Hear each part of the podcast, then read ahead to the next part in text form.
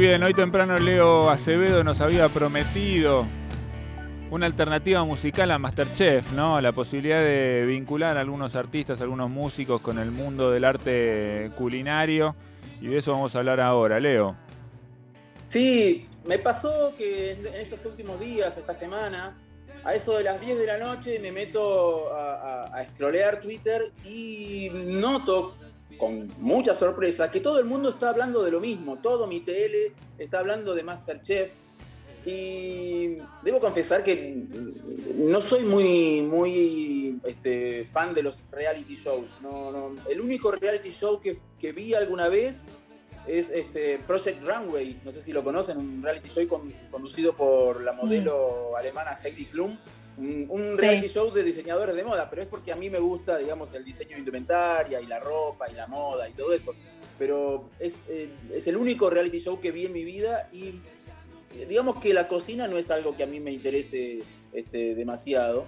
Entonces no me imagino viendo un reality show de, gente cocinando, pero por lo visto es algo que, realmente pega un montón porque todo el mundo está hablando de eso, este, no solo en Twitter o en, redes sociales, sino también este, cuando uno se encuentra con, amigos, uno de los primeros temas de conversación es Masterchef. Así que pensé, y viendo que este, uno de los mm, que tiene más este, fans, entre, por lo menos entre lo que yo veo en mi tele, es Juanse. Decidí contarles este, algunas historias sobre músicos y gastronomía. En este caso lo que está sonando es Sacrificio Japonés, un tema de ratones paranoicos que no casualmente cuenta con la participación de Luis Alberto Spinetta, un amigo de este, prácticamente no toda la vida, pero sí de los últimos años de Juanse, y además, el que toca el bajo en esta grabación es el Zorrito Bon un tipo que, este, además, en paralelo a su carrera como músico, tiene también una carrera como empresario gastronómico. Él es el dueño del Soul Café. Y quizás ustedes recuerden que allá por mediados de la década del 90 fue conductor en la MTV de un programa de cocina, ¿se acuerdan? Se llamaba Gustock, justamente haciendo un juego de palabras entre el sentido del gusto y el Festival de, Rock Histórico de Gusto. En ese, en ese programa, el Zorrito invitaba a distintos músicos de rock latinoamericanos, sobre todo argentinos, hay que decirlo, a cocinar sus platos favoritos. En realidad también jugaban un poco con este, el nombre del artista y el plato a cocinar. Por ejemplo, recuerdo un par. Recuerdo que a Ricardo Mollo lo invitó, lo invitó a cocinar mollejas divididas y a Papo lo invitó a cocinar ñoquis de papo, que eran en realidad ñoquis de papa, claramente. Así eran los nombres, perdón Leo, así eran los nombres en general de los platos del Soul Café, ¿no? El Soul Café ya no está más, pero los nombres en general de los platos que se comían ahí eran esos, ¿no? Tenían esa estirpe claro, Claro. Claro, claro, el, chiste también era ese, que así, jugaba un poco con la carta que uno se podía encontrar cuando iba a comer algo del Soul Café. Pero no, no solo aquí, este, no solo eh, aquí en, Argentina hay músicos vinculados a la gastronomía. Ah, para cerrar este, la primera parte, es cierto, ya se comentó aquí hace un ratito que Spinetta era un gran anfitrión y era un gran cocinero. Mucha muchos este, amigos de Spinetta hablan maravillas de los fideos o de las pizzas que él cocinaba cuando invitaba a sus amigos ahí al estudio La Diosa Salvaje, el estudio que este, Spinetta tenía en su propio hogar. Pero les decía, les decía eh, no solo en Argentina, sino que en todas partes se cuecen habas. Por ejemplo, en Escocia hay un músico que también tiene mucho que ver con la gastronomía.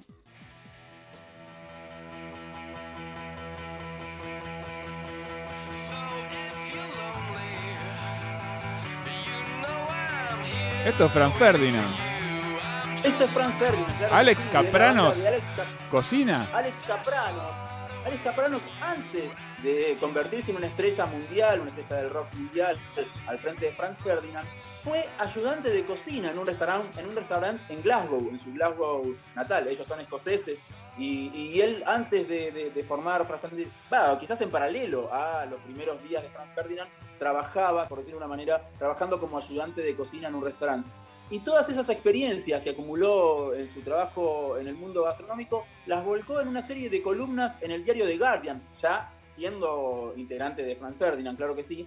Este, y esas columnas, las mayorías, la mayoría de esas columnas fueron volcadas en un volumen, en un libro que se llama Sound Bites, Comerse al Mundo de gira con Franz Ferdinand. En esas, en esas columnas, además de contar su experiencia como ayudante de cocina en restaurante, también comenta los platos que va este, degustando alrededor del mundo cuando está de gira con la banda. Este, sobre todo este, comida mexicana, comida española, comida de distintos lugares, de los distintos países por donde pasó con la banda, él las va comentando y va haciendo como una especie de reseña y de crítica gastronómica, este, un poco para despuntar el vicio de cuando era este, ayudante de cocina.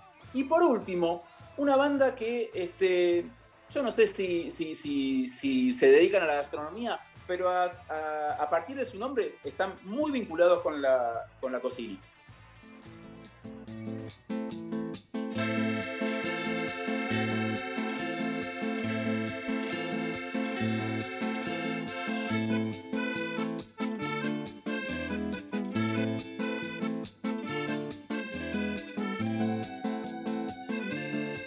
De Córdoba con amor.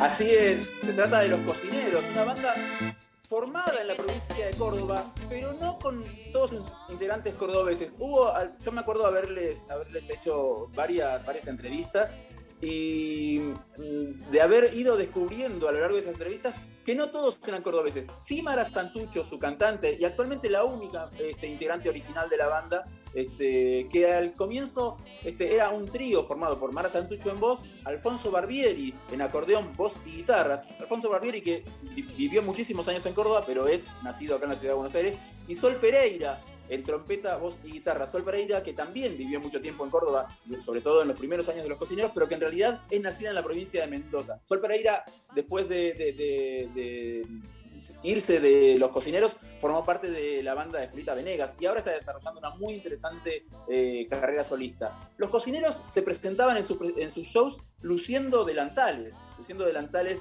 de cocineros. Sí, ¿qué tal? Flora Alcorta de Utilísima Satelital. Te quería preguntar... ¿Qué tal? Te quería preguntar si los cocineros efectivamente tenían letras relacionadas con la cocina o solo era una impronta escénica. No, era solamente una impronta escénica, está muy buena la pregunta, pero también eso, ese, ese chiste, digamos, iba, eh, se llevaba también a los títulos de los discos. De hecho, mm. el primer disco de la banda se llamó Peras al Olmo, el disco del año 2002. El segundo se llamaba La Hazaña Rellena. Ah. El, el tercero se llamó Niños Revueltos. Y el cuarto, que es el último que presenta la formación original, se llama Morrón y Cuenta Nueva.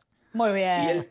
Eh, eh, después sacaron un disco en vivo, llamaban Vivo en la Comedia, ahí no hubo lugar para el chiste, pero el último disco de la banda se llama Diente Libre, ya sin este, Barbieri y sin Pereira, ya con, solamente con Mara Santucho en, su, formación, este, como única miembro original. Y el último disco se llama Diente Libre, que es de la manera en que en Córdoba le dicen a los restaurantes de tenedor libre. Allá en Córdoba, cuando veas en la ruta un cartel que dice diente libre tanto, es que están invitándote a un restaurante tenedor libre, a un este, ah, Un espeto corrido. Claro, algo así. Muy bien.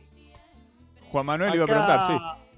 Sí, acá Juan Manuel del medio El Gourmet. Eh, mira, te quiero hacer una pregunta porque la, comida va, la comida va con el maridaje de las bebidas, ¿no? Y me imagino que en Escocia en Escocia irá con el maridaje de, un whisky, de una buena cervecita. Y en Córdoba del Fernet. ¿Estas bandas eh, hablan también de bebidas eh, o no? Sí, claro, sobre todo los cocineros, este, porque además ellos, este, además de sus temas propios, también hacen clásicos del cuarteto cordobés, y obviamente el Fernet es un tópico este, habitual en ese género.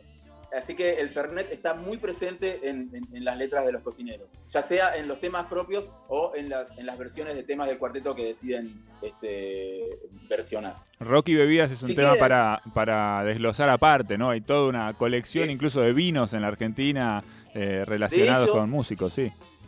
De hecho, ya que mencionamos a músicos vinculados a la gastronomía, no es gastronomía, pero de alguna manera está vinculado al mundo de, la cocina. Este, mencionemos de paso a Juan Chivaleirón, que tiene su propia línea de vinos, los Malbecaster. Sí, sí, sí.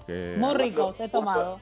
Riquísimo. Ah, yo no los probé. No, riquísimo. buenísimo, buenísimo, buenísimo. Pero yo me, acuerdo. pero además cocina. una vez que ¿Cómo? Juanchi cocina todo el tiempo. Si vos lo seguís en Instagram y lo ves, está siempre morfando. No sé si cocina o le cocina, pero siempre está morfando increíble. Te da unas ganas de irte a vivir una semana en la casa de Juan de, Juanchi mm. todo el tiempo, porque está siempre morfando fenómenos. Las fotos de las mesas esas que siempre tiene son increíbles.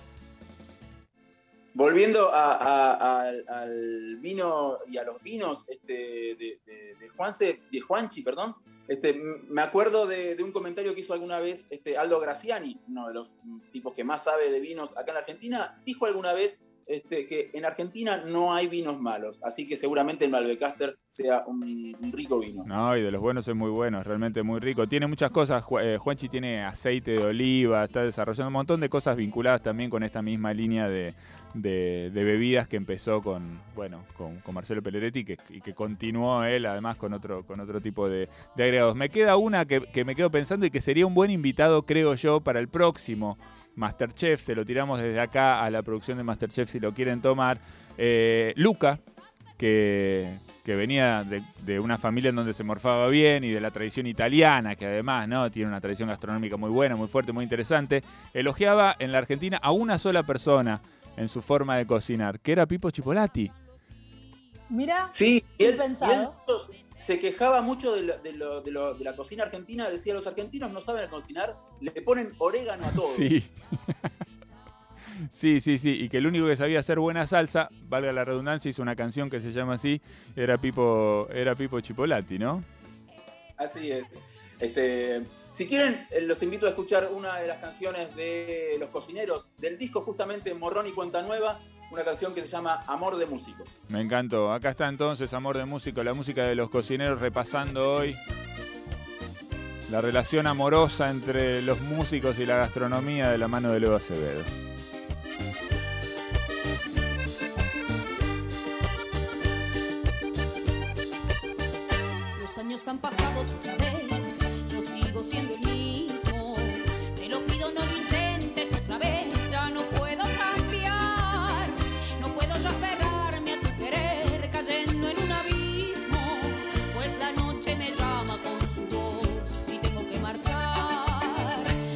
Lo que siente el